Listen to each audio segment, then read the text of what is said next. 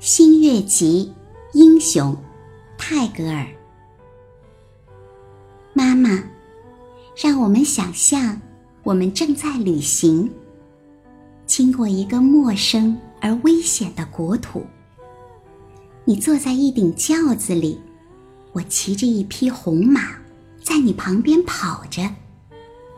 是黄昏的时候，太阳已经下山了。约拉蒂西的荒地，疲乏而灰暗的展开在我们面前。大地是凄凉而荒芜的。你害怕了，想到我不知道我们到了什么地方了。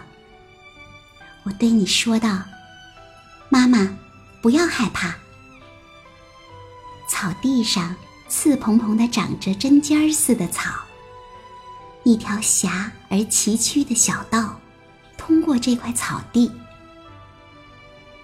在这片广大的地面上，看不见一只牛。他们已经回到他们村里的牛棚去了。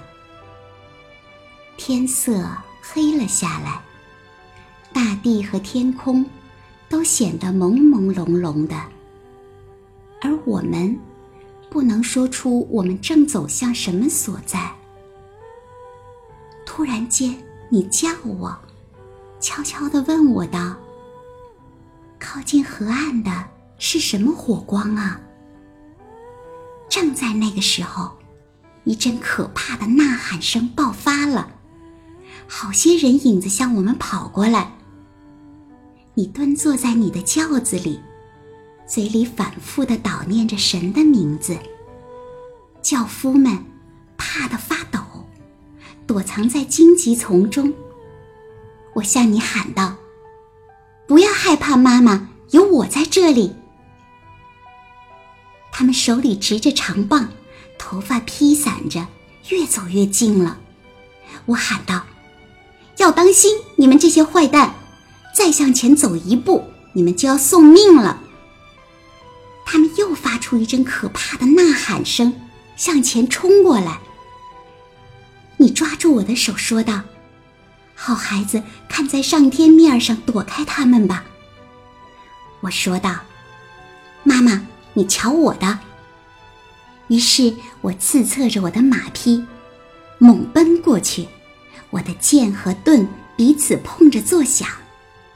这一场战斗是那么激烈，妈妈。如果你从轿子里看得见的话，你一定会发冷战的。他们之中许多人逃走了，还有好些人被砍杀了。我知道你那时独自坐在那里，心里正在想着，你的孩子这时候一定已经死了。但是我跑到你的跟前，浑身溅满了鲜血，说道。妈妈，现在战争已经结束了。你从轿子里走出来，吻着我，把我搂在你的心头。你自言自语的说道：“如果我没有我的孩子护送我，我简直不知道怎么办才好。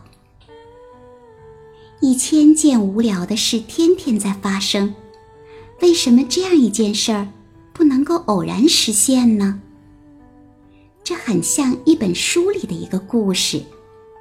我的哥哥要说道：“这是可能的事吗？”我老是在想，他是那么嫩弱呢。我们村里的人们都要惊讶的说道：“这孩子正和他妈妈在一起，这不是很幸运吗？”